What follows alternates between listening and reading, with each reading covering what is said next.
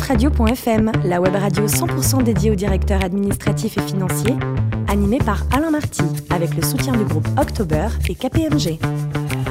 Bonjour à toutes et à tous, bienvenue à bord de dafradio.fm. Vous êtes plus de 11 000 auditeurs à nous écouter chaque semaine en podcast. À mes côtés, pour co-animer cette émission 100% dédiée aux directeurs administratifs et financiers, Olivier Goua, fondateur et président directoire de October, et puis Guillaume Desretours, associé, responsable finance, stratégie, performance de KPMG France. Bonjour à tous les deux.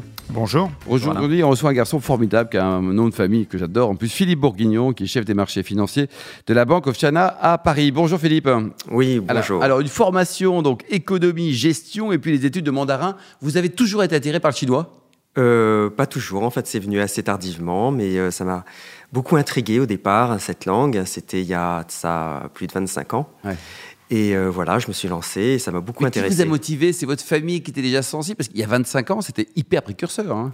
Ben, en fait, je voulais faire un, un voyage en Extrême-Orient et euh, j'ai voulu me former euh, un peu au rudiment de la langue. Et donc, j'ai commencé par des cours comme ça, des cours du soir de chinois. Et en fait, j'ai tiré une sorte de, de ficelle d'un écheveau et en fait, qui m'a mené assez loin, on peut dire. Puisqu'à la suite de ça, j'ai voulu creuser et m'intéresser encore davantage à la culture et j'ai intégré les langues zo. Les langues zo, quoi. Vous parlez chinois, vous, Guillaume et Olivier, ou pas encore Moi, je vais vous faire une confidence. Moi, mon grand-père était sinologue. Il a passé 4 ans de sa vie en Chine, entre 20 et 24. Et, et, et- et je suis très impressionné par ça parce que quand je lui disais, euh, grand-papa, est-ce qu'on peut apprendre le chinois? Il me dit, mais est-ce que tu es prêt à faire 4 heures par jour de chinois?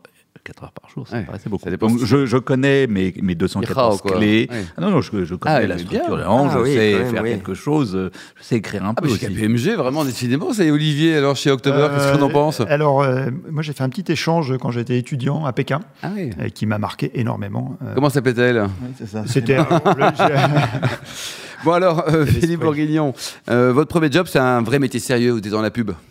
Euh, oui, enfin, je suis pas resté très longtemps. Combien hein. de temps? Oh, j'y suis resté, euh, je sais plus, c'était un an, deux ans, quelque chose comme ça. Et ensuite, Voilà, et- en 91, la Banque euh, of China.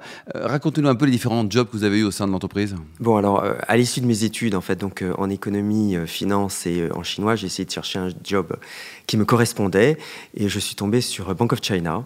Et donc, je suis rentré par une petite porte qui était le back-office de, des opérations euh, financières. Et à À. Paris, hein, À. Paris, voilà. Et puis euh, petit à petit, ben, j'ai grimpé, je suis sorti du back-office, je suis allé dans le front-office euh, et euh, j'ai grimpé petit à petit les échelons pour être directeur de la salle des marchés et trésorier. C'est-à-dire que maintenant, je suis assis sur un.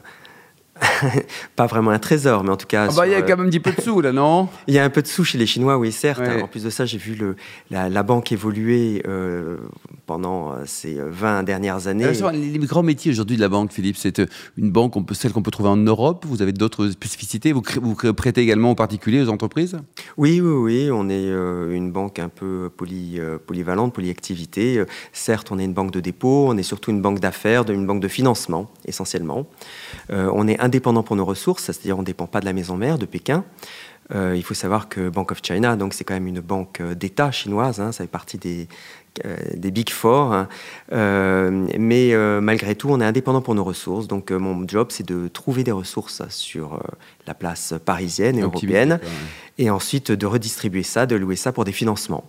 Eh bien, Guillaume, vous en pensez quoi? Vous avez ouvert un compte, vous, à la Banque of China ou pas? Euh, non, bah, écoutez, non, pas encore. Il faut Mais, dépêcher. quand euh, moi, je, 30, je- 40. je suis impressionné de le, le bac, euh, commencer par le bac, et après, euh, vous avez évolué pas mal, en fait, si j'ai bien compris. Oui, oui, oui, en fait, j'ai accompagné le, le développement de la banque. hein. Et euh, effectivement, je suis passé des règlements vers la, la génération des, euh, des transactions elles-mêmes. Olivier? Moi, je suis assez fasciné par, par la Chine parce que dans, notre métier, donc nous, on est October, une plateforme de prêt, de prêt aux PME, mais on est des daims par rapport aux, Chinois dans ce domaine d'activité aussi. Euh, juste pour vous donner un chiffre, notre industrie, c'est à peu près 4 milliards en, en Europe continentale, c'est 300 milliards en Chine, et aux États-Unis, c'est 30 milliards. Néanmoins, euh, et ça va faire ma, question, sur les 300 milliards, on s'est rendu compte il y a, pas longtemps qu'il y avait beaucoup de schémas de Ponzi, beaucoup d'arnaques Ah oui. euh, de manière ultra massive. Donc ma question, c'est, on- on connaît malheureusement la réputation euh, chinoise en, en- en la matière. Quand vous allez chercher vos, vos financements de manière indépendante de la maison mère en Europe ou en France, est-ce qu'il y a également cette réticence parmi les investisseurs que vous rencontrez sur parfois la non-transparence, effectivement, des, des entreprises chinoises ou non? Euh, je pense que c'est plutôt l'inverse. C'est-à-dire que pendant longtemps, bon, moi j'ai suivi Bank of China pendant des années, et longtemps, Bank of China était considéré comme une banque euh, exotique, voire folklorique. Et en fait, est arrivée la crise financière, euh, qui a jeté vraiment une ombre de suspicion sur l'ensemble des banques, et notamment les banques européennes. Voilà, et finalement, bah, Société Générale, BNP et les autres étaient peut-être pas aussi solides. Et en fait, les, yeux des investisseurs ou même des, des entreprises se sont tournés vers nous. Et on faisait vraiment figure de banque solide. Euh, Bank of China est quand même une banque systémique, donc mhm. derrière il y a quand même euh, l'État chinois. Euh, et donc au contraire, je pense qu'il y a eu un intérêt qui a été redoublé pour, pour les banques chinoises. Après la crise, vous voulez dire? Après la crise. Oui. Oui, tout à fait. Alors, vous, vous évoquez euh, éventuellement ce qu'on appelle le shadow banking euh, et peut-être de certaines dettes, euh, voilà, pas très claires, qui, qui, auraient lieu en Chine. Bon, ça, je ne peux pas me prononcer là-dessus. Je... Aujourd'hui, moralité, Bank of China se finance moins cher que des, que des banques européennes, que la plupart des banques européennes en moyenne ou? Euh, pas forcément. Euh, en tout cas, euh, elle se finance de manière, enfin, la moins chère comparée aux autres banques chinoises. Mhm. après, ça dépend des devises. nous, on est présent sur, on travaille beaucoup donc en euros, en dollars, en livres sterling. Enfin, on est vraiment multi-devises. Donc, ça dépend vraiment des devises et des marchés. Guillaume? Est-ce que votre positionnement là en France, est-ce que vous êtes impliqué justement sur tout ce qui est en fait le, financement, les plateformes de paiement pour euh, le tourisme chinois qui explose à Paris? Voilà, dernièrement, on vient de sortir avec euh, UnionPay une carte multidevise, euh, donc qui permettra aux touristes chinois de payer directement en euros ou aux touristes français de payer directement en yuan en Chine. C'est bien ça. Oui, donc c'est vraiment travailler justement au développement, aux échanges et à la facilité des échanges euh, entre la Chine et la France. Parce que ça, c'est un vrai problème. Enfin, c'est une vraie question actuellement euh, pour les transactions, même en France, euh, avec tout ce volume incroyable qui arrive. Oui, tout à fait. Oui, oui. Là, on attend encore plusieurs recettes. Je crois qu'on a eu un million de touristes chinois qui sont venus. Un million de touristes sur les quoi? 70 millions par an qui sont venus Oui, en France, oui, oui. Je, c'est pas mal déjà. Oui, hein. oui, oui. Et l'image de la France, là, parce que parfois on se dit, bon, c'est pas très sécure, c'est un peu, un peu bizarre. Vous en pensez quoi? L'image de la France Oui, des Chinois Oui, Chinois. Tous les gens qui se disent, euh, voilà, on s'est fait piquer un portefeuille sur les Champs-Élysées, autre chose. Alors, bon, vous avez euh, l'image fantasmée des Chinois. Euh, il y a beaucoup de termes en chinois euh, qui sont très évocateurs euh, vis-à-vis des Français. La France est considérée comme un pays romantique. Mhm. Il y a certains noms français qui traduisent en chinois. Olivier Flaubert, Guillaume Rabelais. Mhm. Non, mais beaucoup de noms chinois qui évoquent des, des lieux un peu enchantés. Et donc, voilà, dans, dans le fantasme chinois, ça compte beaucoup. Et c'est J'oublie un peu les petits tracas. Quoi, voilà, la, la, France reste attractive de ce côté-là. En revanche, ce qui est vrai, c'est qu'on on souffre depuis quelques années, effectivement, de cette image d'insécurité. Euh, c'est vrai que les délégations chinoises qui viennent en France sont toujours averties des dangers euh, d'être euh, dérobées ou d'être violentées dans le métro. il y a même des avertissements donc de, de l'ambassade vis-à-vis des ressentissants chinois de faire attention parce que les Chinois en fait ils sont connus pour se déplacer avec beaucoup de liquide. De cash. De cash, exactement. Il n'y a pas de limitation en Chine, je suppose euh, C'est pas 1000 euros par personne par Non, non, non, non. Alors, il y, a des limitations pour les transferts, c'est-à-dire pour euh, les sorties de pays.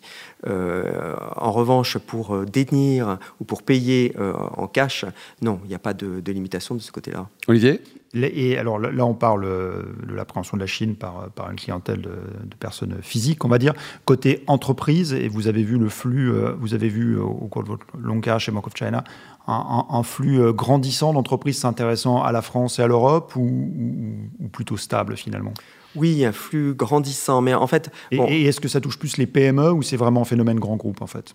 Bon, nous, euh, chez Bank of China, la succursale de Paris, on couvre aussi la zone africaine. Mhm. Et en fait, le flux, on le voit surtout sur la zone africaine il y a une domination sur la France. Massive. Oui.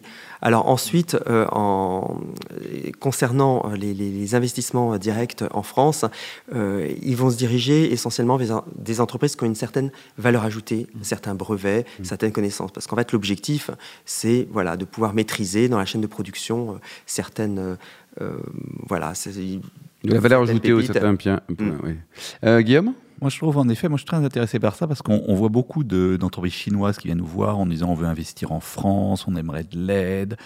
Mais finalement, ça débouche pas énormément. Et j'ai l'impression que le flux des touristes chinois n'est pas du tout la, euh, comparable. C'est pas corrélé euh, au potentiel Non. euh, ouais. Pas pour l'instant, en tout cas. Certainement en Afrique, mais en France, En France, pour le moment, non, pas tellement. C'est-à-dire que euh, l'essentiel des investissements euh, industriels, ils sont dirigés vers l'Allemagne.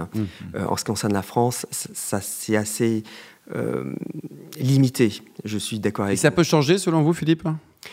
Il y a Ça- une évolution ou pas? Oui, oui, oui, il y a une évolution. Il y a, il y a aussi certaines fusions qui n'ont pas tellement bien fonctionné. euh, et certaines méconnaissances des Chinois du marché français ou une mauvaise appréhension du marché français. Il paraît que pour vous, le plus beau métier du monde, c'est archéologue?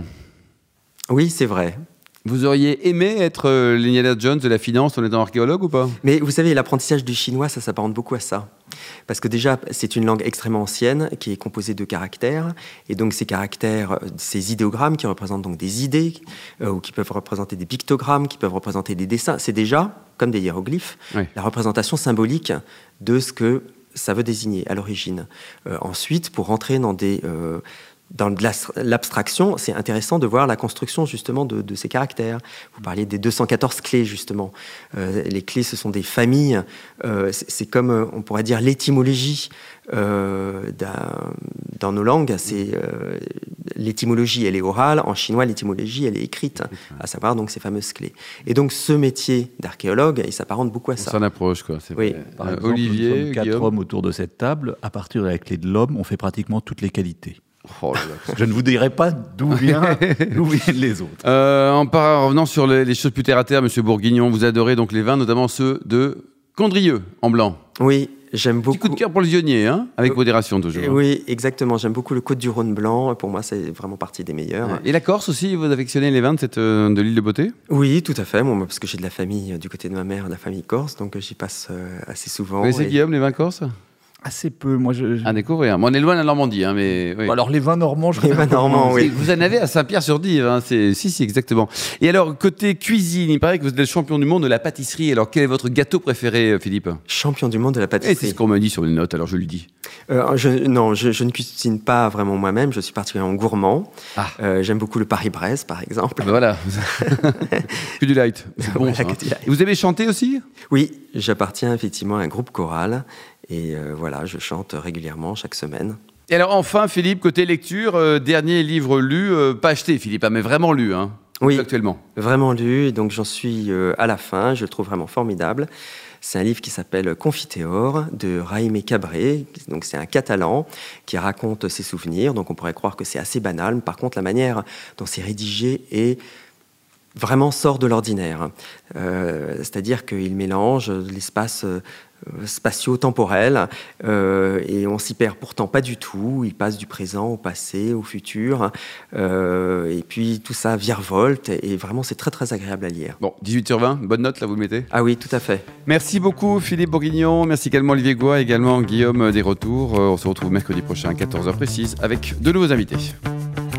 DAFradio.fm vous a été présenté par Alain Marty avec le soutien du groupe October et KPMG.